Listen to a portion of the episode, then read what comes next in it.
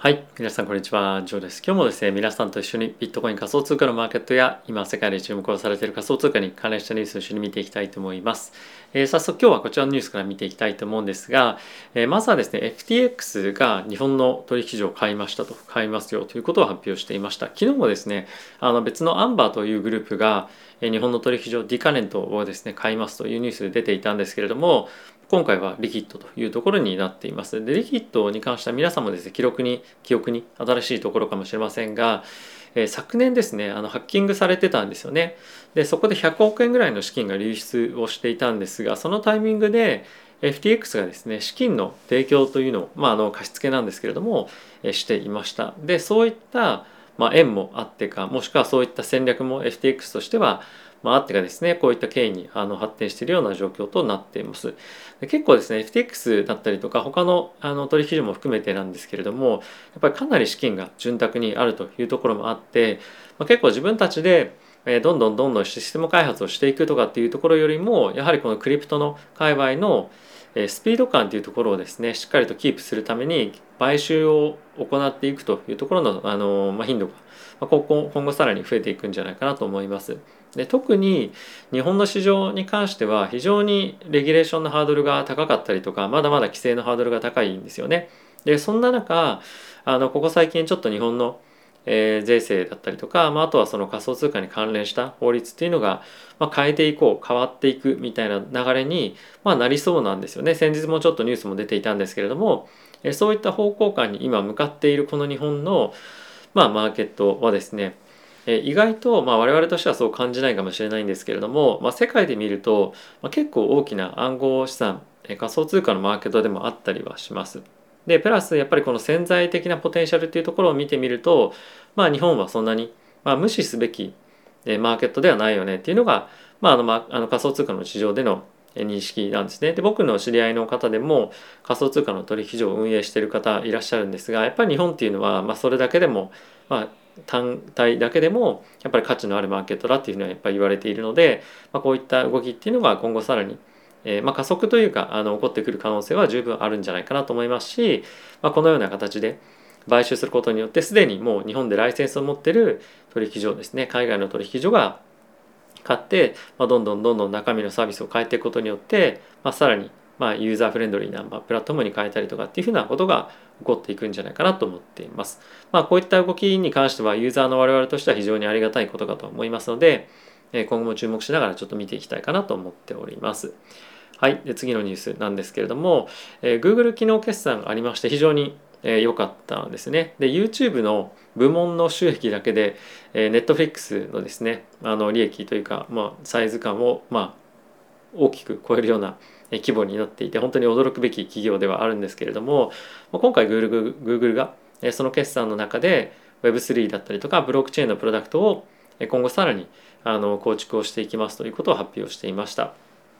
でまあこの内容に関しては先日もですねあの似たような内容が発表されてましたけれども、まあ、今回改めて CEO の方からもこういった発言があったということでどんどんどんどん Google の仮想通貨ブロックチェーンの進出っていうところが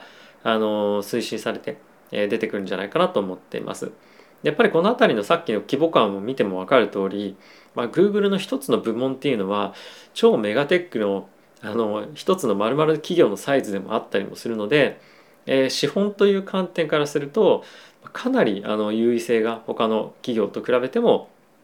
あるんじゃないかなと思っています。なので、まあ、今後彼らがどういうふうな戦略をしていくかっていうのは、ま、今後も楽しみでもあるかなと思っていて、まあ、実際にその金融の会社を買うとかっていうのは正直ないかもしれませんが、まあ、どんな動きをどんな商品をま出していくのか。でかつ彼らプラットフォーマーとしてま非常に高いあの、まあ、ノウハウとか、まあ、非常にいいあのなんていうんですか人材も雇えるようなポジションにもあるので、まあ、どういった世界観を作り出していくのかっていうのは、ま、この非中央集権的なものがですねあの好まれてる時代の中で、まあ、どんなことをしていくのかっていうのは楽しみな内容かなと思ってます。はい、ですみませんちょっと1個戻るんですけどもさっきの FTX の話なんですが、まあ、一応ですね将来的に彼らとしてはゴールドマン・サックスだったりとかシカゴマーカンマーカンタイルエクスチェンジみたいなトラディショナルな金融で大きな地位を占めてるシェアを持ってるところを買収をやっていきたいなみたいな、まあ、夢みたいな感じで言っていたので、まあ、いつかはそういうふうになったりもするかなと思うのでやっぱそのクリプトが、まあ、今非常に、まあ、ある意味まだ下に見られているものが、まあ、これこれまでの既存の中でもトップレベルの企業を、まあ、食っていくみたいな感じの構図が起こっていくと、まあ、結構面白いのかなと思ったりもしていました。はい、すいませんちょっと順番前後しましたけれども、えー、次はこちらになります。えー、スーパーボールがですね、えー、と2月のあと1週間2週間ぐらいで行われる予定だったと思うんですけれどもそこの、えー、CM 枠をですねクリプト関係の会社がどんどんどんどん今取りに行っているということがこの内容になっていましたで1回の30秒の CM で約日本円で7億円なんですねでこれも空前絶後の価格になっていると思うんですが、まあ、こういったところがあの、まあ、いかに今クリプトの業界が、影響あるあるのか勢いがあるのかっていうところが、まあ、表されてるんじゃないかなと思います。でプラスこれに加えて、ハーフタイムでのショーっていうのもあるんですね。でこれに今言われているのが、えー、 Bored Ape Yacht Club の、まあ、バンドですね、まあ、あの猿のバンドたちが、え、出ていってかつ Bored Ape Yacht Club を今保有しているまあ、エミエミネムだったりとかあとスヌープドッグだったりとか、まあ、そういった、まあ、ワードエイプロットクラブを持っている、まあ、アーティストたちが参加していくような形に、まあ、なっていくんじゃないかみたいなことが憶測で、え言われていますと。なので本当にこの NFT のマーケットの今ブームがすごい来ているんですけれども、まあ、これが単なる本当に一瞬のあの爆発みたいな感じではなくてやっぱりその現在今起こっている、まあ、今人気のまあ、そのセグメントだったりとかあのいろんなアーティストとかが絡んでいくことで、まあ、その持続的にこの NFT のマーケットを、まあ、しっかりとあのトレンドとして掴んで継続させていってでかつそれをどういうふうに、まあ、実際の経済にエコノミーに落とし込んでいくかっていうところが、まあ、より進んでいくんじゃないかなと思うので、まあ、この辺りどういうふうに何が起こるのかっていうのはあの注目して見ていきたいかなと思っています。えっと、2月13日ですね、はい、この日に行われそうなので、えー、ぜひニュース我々もチェックして追っていきたいかなと思っています。はい、次なんですが、えー、タイでですね、ちょっと今裏返りましたけど、タイでですね、あの仮想通貨のえ税金っていうのを貸すことが検討されていたのですね。これが15%のキャピタルゲイン税というところが検討の内容だったんですけれども、これがなしになりましたと。でこれ非常にあの難しい判断だったんじゃないかなと思うんですけれども、タイとしてはまあ、やはりこの国っていうのは観光産業っていうのが非常に大きな、えー、あの産業っていうのも、まあ、あるんですが、まあ、それに加えて今後は、まあ、クリプトの企業っていうのを誘致することによってそこからのま税収っていうのを増やしていきたいとか、まあ、あとはま移住者ですね移住者向けの、えー、まあいろんなあの、まあ、今非常に多くの観光業が失われてしまったことによって、まあ、人がなかなか来ないというところもあるので、まあ、あの移住者というところを誘致する上でこれは非常にまあ、あのポジティブな内容に彼らにとってはなるんじゃないかなと思っています。まあ、一部あの前の報道ではですねクリプトに非常にフレンドリーな体制を整えることによって人を呼び込もうというところも検討されてもいたので、まあ、そっちの方向性でのプランがですね、まあ、現在検討されて進んでいくということになるのかなと思います。で国によって結構いろんな方向性プランっていうのがあったりとかすると思うんですけれども、まあ、実際に人々の動きがそれによってなどう起こっているのかっていうのは結構興味深い内容だなと思うのでま今後数ヶ月ニュースを追いながらまこの辺り掴んでいけたらなと思っております。はい、次なんですけれども、えっと、今世界中でですね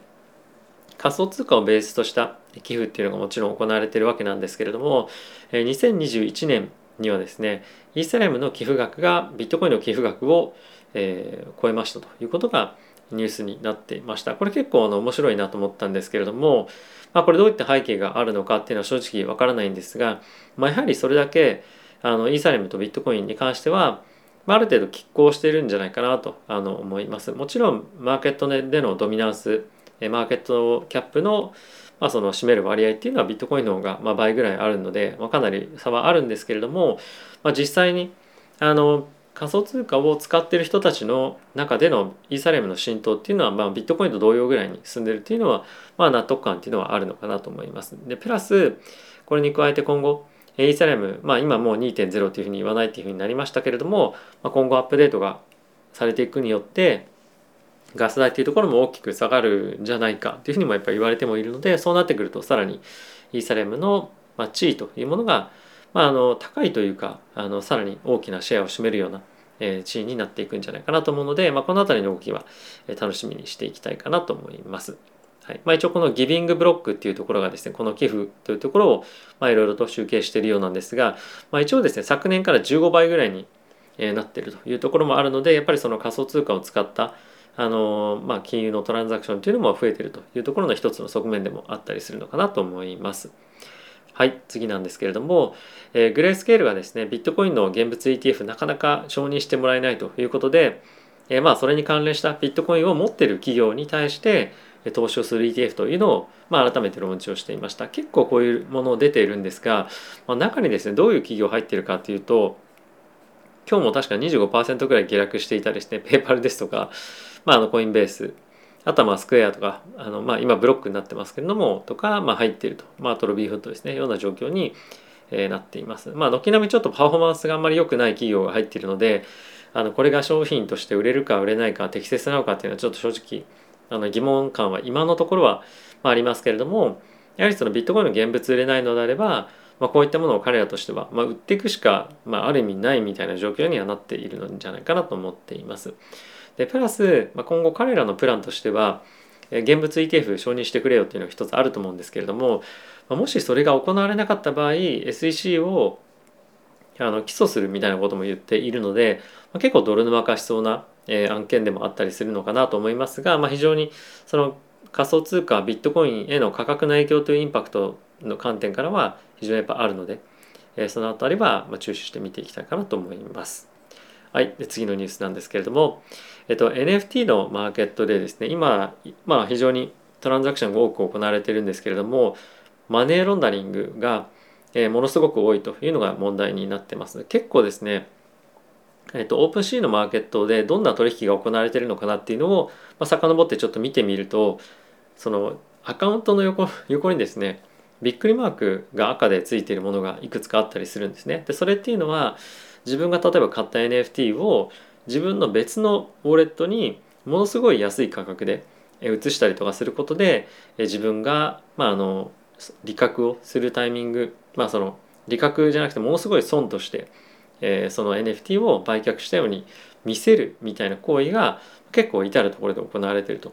でこれが、先日ちょっとあのルックスレアっていうプラットフォームでも非常に多く行われていたりとかっていうのが問題になってましたけれども、まあ、この辺りについてはあの非常にまあ難しいというか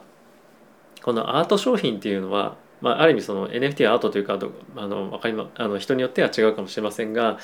アート商品っていうのはやっぱりそのマネーロンダリングに非常に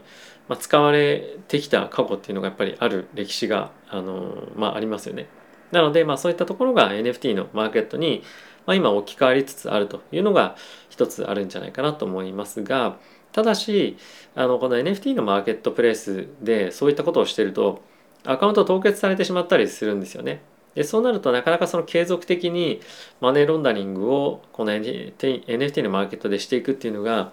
まあ、あの難しくなるというか、まあ、の面倒くさくなったりすると思うので、まあ、これが引き続き、まあ、進んではいくんですけれどもあのより取り締まりっていうのは厳しくなっていくと思いますし、まあ、あのプラットフォームとしてもそういったところを助長するようなマーケットプレイスでありたくはないというところもあると思うので、まあ、もう少し時間が経てばこういったところも、まあ、かなり是正されてくるんじゃないかなと思ってます。まあ、その一方で、えー、買い手と売り手がまあいるそこでのマッチングをマーケットプレイスはやるところでものすごく何かの理由で安く売らなければいけないっていうところもあのなくはないと思うんですよね状況によっても今すぐ売りたいみたいな。なので、まあ、そこをどう判断するかっていうのもやっぱり今後のテクノロジーの進化っていうところで、まあ、チャレンジ一つあるんじゃないかなと思っています。でその NFT に絡んでのニュースなんですけれども、えー、ディズニーがですね NFT に関連したエキスパートをですね、えー、雇うというところが、え、発表されていました。でこれは、まあ、当然のごとくですねディズニーも NFT のマーケットに入っていきたいというのが一つ大きくあると思うんですけれども結構これやっぱ難しいなと思うのが今のマーケットのトレンドとしてこのあの NFT に関して、まあ、大きくものすごく流行ってるプロジェクトって結構そのキャラクターに著作権がついてたりもするんですよね。なので買った人っていうのはその買ったあの NFT のキャラクターを商品にしてもいいというような権利がついてる場合が、ま、多々ありますと。でそんな中、まあ、本当にこの IP が命みたいなディズニーさんが、まあ、そういった形態の NFT を出すとは、まあ、なかなかやっぱ思えないんですよね。でそうなってくると、まあ、彼らが NFT をま作って販売してっていうのが、まあどこまであの収益性という観点から、えー、貢献するのかっていうのは興味がある興味深いところかなと思ってます。今やっぱりその NFT を買って、まあ、新しいプロジェクトであれば中身が何か分からなくてでその間でもま売買されてある特定の日が来ると中身が何か分かるようになってあこれはすごいあのレア度が高いとか低いとか、まあ、そういったことで結構その人々の熱狂を生むというようなことが、まあ、あったりとかあとはあのそのプロジェクト自体という観点からすると、まあ、これってなんかちょっと日本のあのアニメに似てるなみたいなのも結構あったりもするんですがあその本物ではないと。ただしそのまあパクられた元のものに、まあ、結構似てるという、まあ、そういうもののそういう形の価値の出し方っていうか、まあ、本物はやっぱ出てこないんでそういう観点から見てみるとあの IP もやっぱしっかりと確保しておきたいのでその商標権がついた NFT ってやっぱ出てこないんですね。でそうなってくると、まあ、模倣しているものでも、まあ、かなりかっこいいものであればもうそっちの方が逆にあの価値が NFT としてまあ、プロジェクトとしてしっかりしていれば出てるんじゃないかっていうような見方も、まあ、結構一部ではあったりもするので、まあ、この辺りどういうふうにディズニーがプロジェクトだったりとか NFT を設計してくるかっていうのは、まあ、注目していきたいかなと思っております。はい。ということで、えー、皆さんいかがでしたでしょうか？えー、仮想通貨のマーケットですね、あの企業買収だったりとか、ファンドの資金調達も含めてかなり活発な動きが引き続き行われているかなと思います。えー、ダウンターム、ダウンマーケットみたいな感じに今一瞬なってしまってはいますけれども、マーケットとして、まあ、今できることは何かっていうところを、まあ、今全力でやってるというような状況かと思っていて、まあ、そのマーケットが衰退していくみたいな方向感っていうのは、まあ、あの全くないなっていうのが正直今のところかと思います。まあ、ある程度冬の時代が来るんじゃないかみたいに見てる方も、まあ、いらっしゃるかもしれませんが、まあ、それは株式市場でも、え、来ることで、まあ、業界がなくなるとかっていうわけではないので、まあ、ある程度今回の仮想通貨の、まあ、少しあのベアマーケットというかちょっと下げの局面でもあの以前と違ったあの雰囲気っていうか、まあ、活発な動きっていうのはその NFT のマーケットだったり DeFi もかなり大きく市場が規模になってきているというところもあって、えー、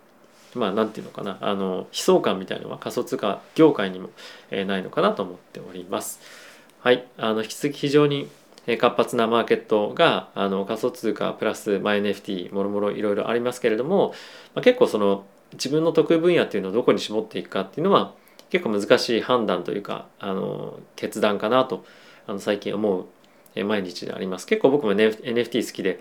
取引っていうところもえしていきたいしてるっていうような状況ではあるんですけれども